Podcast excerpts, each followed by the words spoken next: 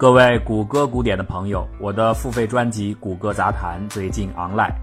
这档节目呢，想哪儿说哪儿，随处抛锚，知识乱入，杂而不稳。愿您有所收获，也希望得到大家的多多支持。订阅方式可以关注微信公号“谷歌古典”，在里边输入“谷歌杂谈”就可以获取自动回复。再次谢谢大伙儿。谷歌古典，感谢收听。一九五四年六月十八日的夜晚九点钟，阿拉巴马州菲尼克斯市内一栋叫做库尔特的办公楼中走出来一个男人，他是因为加班工作到深夜的。此时，他的汽车正停在一家名为“精英咖啡”的小馆旁，这是该市第五大道周边的一条人迹稀少的小胡同，而夜色让此处显得更加的僻静。男人刚刚坐进驾驶位。正要发动汽车，突然从车后闪出一道黑影。这个黑影迅速而熟练地掏出一把手枪，拉开车门后，把枪口直接抵到了男人的口中。砰砰砰，三声枪响，三颗子弹射出。除了一发被卡住之外，另外的两颗子弹在敲破了男人的牙齿后，直接贯穿了他的身体。受害者的躯体渐渐瘫软，而凶手则趁着黑夜。敏捷地逃脱了现场。这起看起来颇为普通的杀人案究竟有着什么内幕？被杀的这名男子又是谁呢？对这些问题，我们稍后再予以解答。现在先暂时回到此前节目的接续当中。上期节目我们提到，蒙哥马利市主管警务的市政官沙利文，依靠他在凤凰小城的打黑之战一举成名。但是节目中啊，我们对于扫黑的过程只是简单的提了一句而已，大家也许因此会以为这次扫黑只是一项简单的任务，其实完全不是这样的，真实的情况要复杂曲折得多。一九五五年，美国拍摄了一部纪实黑色电影《凤凰小城的故事》（The Phoenix City Story），讲述的就是一九五四年发生在阿拉巴马州菲尼克斯的这段往事。故事当中有一位主人公叫做帕特森，而这是一个真实存在的人。一八九四年，阿尔伯特·帕特森出生在阿拉巴马州。青年时期的他来到邻近的德克萨斯州参军，并于一九一八年跟随美军参加一战，被派遣到法国执行任务。战斗当中，他身负重伤，随后呢返回阿拉巴马州养伤，并且留下来从事高中教育工作。后来到一九二六年，帕特森自己上学进修，获得了律师资格，并且在一九三三年开始定居在阿拉巴马的凤凰小城。在这里，他逐渐走上从政之路，从市教育委员会的委员做起，慢慢进阶成为阿拉巴马州的州参议员。当时的凤凰城腐败和暴力横行，黑恶现象日趋猖獗。帕特森坚定的主张要严厉的打击和铲除这些活动，为此呢，他得罪了地下势力。他的办公室曾经在1952年遭人纵火焚烧。两年后的一九五四年，帕特森作为民主党的候选人正式参选阿拉巴马州总检察长一职。在党内进行初选时，他和来自加兹登的另一位候选人李波特展开了对决。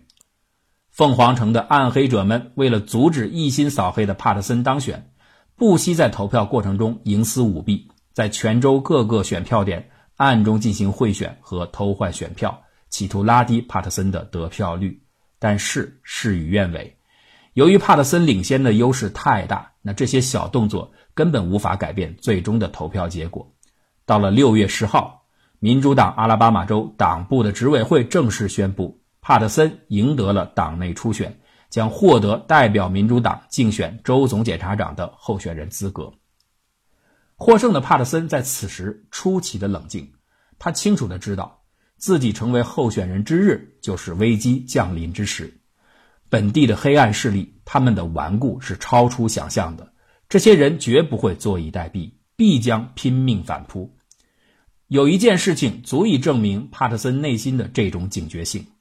就在他获胜后的一天晚上，当他面对某教会的会众发表演说时，曾经自嘲说：“我大概只有百分之一的机会能够挨到就职的那一天。”果不其然，这句悲剧性的预言成为厄运的谶语。仅仅一天之后，帕特森就被人谋杀在车中，而作案的整个过程就是本期节目开头所描述的那一幕场景。帕特森的死亡引发了阿拉巴马州的震动。如果说此前还有一些人对于菲尼克斯地下势力的强大有所怀疑的话，现在也被完全惊醒了。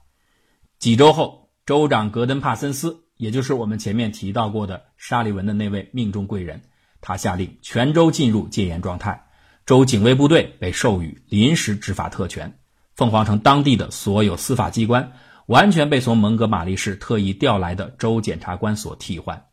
在这样的气氛下，一场大规模的扫黑行动拉开序幕，在半年的时间内，三名官员因涉嫌谋杀帕特森而被起诉，最后有一人获罪，被判无期。其他大量的涉黑官员、企业和当地的组织纷纷被立案侦办，起诉案件总数达到七百三十四件。经此一役，凤凰城的黑社会被终于连根拔起，一扫而光。而此次行动的总指挥。也就是州长特意调来的沙利文，也因此成就积累了坚实的政治资本。受益者不仅仅是沙利文，还有一个人也因为扫黑行动而得到了格外的关注，那就是被谋杀的阿尔伯特·帕特森的儿子约翰·帕特森。他在父亲死后替父出征，继续获得民主党的阿拉巴马州总检察长的竞选提名，并在1955年成功当选。啊，顺便说一下啊，这种老子遇害，儿子上阵，丈夫入狱，妻子顶替的戏码，在各地的民主竞选活动里面都是非常常见的事儿。哪怕这位后继者没有任何的政治经验，或者没有任何的知名度，都完全没关系。一般的政党也大多会在这样的场合下鼎力支持蒙难者的至亲好友们继续参选，因为大把的同情票会毫不费力的被收割下来。这比任何其他的竞选手段都更加的有效。至于这个蒙难者的不幸是他真实的遭遇，还是人为的设计？这些竞选者当选之后是不是适任，有否能力就职？这在眼泪飘飞的档口是没有多少人去考虑的。那如果以此类推，你认为这位小帕特森也完全是因为大家的同情才当选了总检察长的话，那就大错特错了。帕特森父子的秉性非常的相像，都是典型的美国南部性格。小帕特森比老帕特森还要硬汉一些，而他后来取得的成就也比他的父亲更大。老帕特森只是参加了一战的尾巴，那小帕特森呢？他在父亲的支持下，一九三九年入伍，不仅参加了二战，还参加了后来的韩战和志愿军交手。战争结束后，回到国内的小帕特森子承父业，进入了律师行业。本来呢，他也许会按部就班地发展起来，但是父亲的意外遇害打乱了这个节奏。如果说父亲的遇难的确是带给了小帕特森当上阿拉巴马总检察长这个机遇的话，那么此后1958年，他成为史上第二年轻的阿拉巴马州州长，秘密支持艾森豪威尔总统训练飞行员入侵古巴。1984年，成为阿拉巴马州刑事上诉法院的大法官，以及2003年。担任特别最高法院的首席大法官，审理罗伊摩尔案件，这些成就完全是他个人能力的体现。从其经历啊，我们不难发现，小帕特森是一个性格极其强硬的人，而越强硬的人往往就越保守。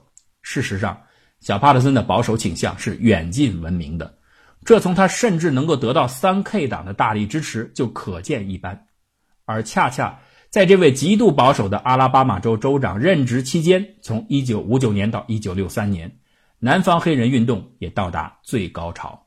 就在这样的对抗氛围下，阿拉巴马平权运动的斗争日趋激烈，就不难理解了。由于老帕特森这个名字以后被提起的机会会很少，为了讲述的方便，我们后边就把小帕特森，也就是约翰帕特森，直接叫做帕特森。总之呢，我们现在知道，一九六零年《纽约时报》的广告发表的时候，在阿拉巴马执掌大权的是一位声名赫赫的白左狠角帕特森州长就行了。现在呢，继续回到广告纠纷的发展过程中，蒙哥马利市政官沙利文四月八日向《纽约时报》寄出了抗议信，声称《时报》所登载的“听他们高涨的呼声”的这个广告严重侵犯了他的个人名誉。然而呢，他并没有像一般的苦主那样去等待对方做出答复，甚至呢，在《纽约时报》的法律顾问就这一份完全没有提及任何具体个人名姓的广告到底是哪儿侵犯了他的声誉进行沟通的时候，以及在《纽约时报》回馈给沙利文业已展开的事实核查部分的进度的时候，他都选择了完全无视。相反的，沙利文径直于十天后的四月十九号。向蒙哥马利巡回法院提起了诉讼，被告为《纽约时报》以及广告上所列联署名单当中的四位来自阿拉巴马州的黑人牧师。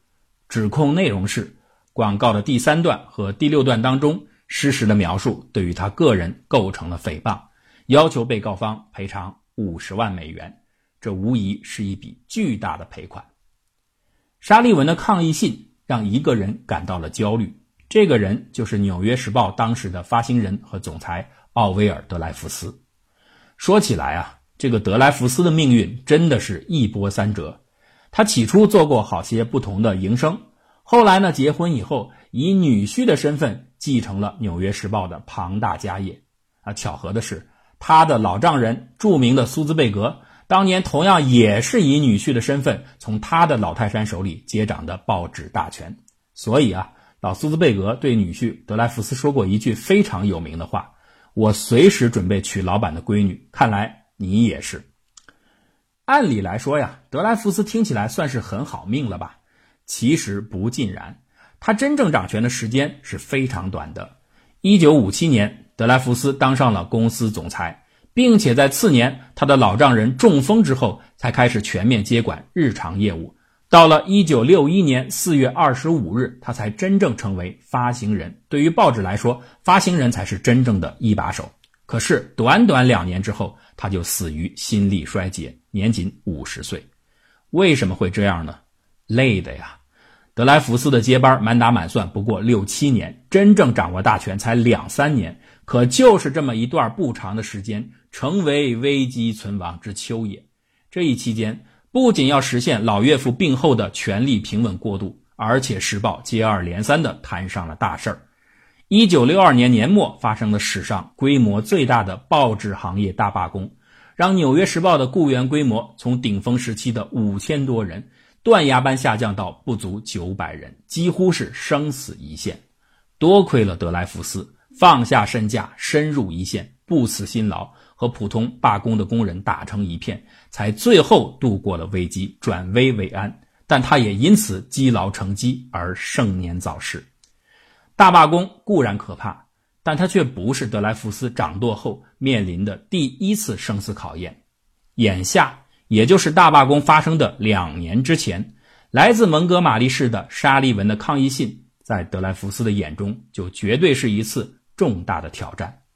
可是啊，德莱福斯不知道，这还只是麻烦的开始。二十天后，五月九号，报社又接到了一位更大的咖——现任阿拉巴马州州长，就是那位父死子继的硬汉帕特森的来信，内容和沙利文的几乎一致。帕特森认为，《纽约时报》的广告会让读者觉得他作为州长似乎在整起事件当中严重的失职。但是广告对南方情况的描述却存在虚假的成分，如此歪曲的表达，严重的伤害了自己的声誉。好家伙，局级市政官还没有平息，部级的州长大人又来侵袭，风不平浪不静，德雷福斯的心开始不安稳了。前面已经介绍过，帕特森州长的强悍是远近闻名的，如果仅仅是面对沙利文的话。也许《纽约时报》还会等待调查结束之后再去考虑是否向对方道歉。现在，帕特森州长一露面，《时报》高层明白问题已经严重了，不能再等了。于是，在收到州长抗议信的一周之后，《纽约时报》社决定尽快灭火，避免情势的进一步恶化。一方面呢，报社在《时报》上正式发表了一份题为《时报撤回广告》的声明。其中不仅刊载了帕特森州长抗议信的内容，还公开向州长大人道歉。大意是三点：第一，这事儿不是我们干的，广告是人家客户弄的，所以呢，请大人知悉；第二，我们这事儿做错了，我们收回，请领导息怒。第三，我们没有任何攻击您的想法，所以呢，致以公开的道歉，请领导原谅。那另一方面呢，德莱夫斯本人在撤回广告的同一天，还以《纽约时报》总裁的身份单独致信给帕特森州长，诚恳地向他说明情况，同时表明，如果这份广告可能让一些读者对于州长您形成负面印象的话，那《时报》就向您道歉。到这儿。应该说，德莱夫斯的危机公关工作做的是不错的，可以说他把能做的都做了。可是，这换来的是什么结果呢？两周后，帕特森将《纽约时报》和四位黑人牧师依然告上了法庭，和沙利文的选择一样。不过呢，帕特森诉状的被告名单比沙利文还多出了一个人，就是马丁·路德·金。这还不算完，再往后。又有三位阿拉巴马州或者蒙哥马利市的官员加入到法律战团当中，包括蒙哥马利市的市长厄尔·詹姆斯。三位市政专员当中，除了沙利文之外的另外一位弗兰克·帕克斯，还有沙利文的前任和曾经的竞选老对手前市政专员克莱德·塞勒斯。他们几位对这件事的操作手法与沙利文和州长帕特森几乎如出一辙，最后都向法院提告诽谤罪。都要求被告《纽约时报》和几位黑人牧师赔偿五十万美金。这儿就有一个令人纳闷的地方了：这几位原告的诉讼策略怎么会如此相似呢？其实啊，说穿了一点都不奇怪，因为在他们身后下指导棋的是同一个人。这是一位著名的律师，也是当时整个阿拉巴马州关于名誉权官司的头牌法律专家纳赫曼。上期节目我们讲过他。就是这位纳赫曼在看到了相关的广告内容错误之后，通过简报的方式把这个消息和他诉讼的建议告知了三位市政专员，这才有了后来的一幕一幕的剧情。这些官员为什么给《纽约时报》寄送了抗议信之后完全不理睬对方的回复呢？原因很简单，这都是纳赫曼设计好的。依照当时阿拉巴马州的法律规定。任何政府官员要想提起诽谤罪的诉讼，并且获得金钱赔偿的话，就必须首先向嫌疑侵权方提出更正的要求。如果你缺少这个步骤，法院是不会支持原告的赔偿主张的。所以啊，现在明白了吧？所谓的抗议信不过是战术标准动作的第一步，他根本不是去讨要说法。这就难怪《纽约时报》整的那些调查呀、道歉的回信，压根儿没人搭理。递送抗议信，完成起诉前的准备，这只是纳赫曼使出的第一计，明修栈道，暗度陈仓。表面上看在和你沟通，暗地里诉讼战已经准备就绪。那么接下来，在战斗打响之前，纳赫曼又将使出第二计。这是一条什么样的计谋？它的背后又会有怎样的诉讼战术呢？我们下期再讲。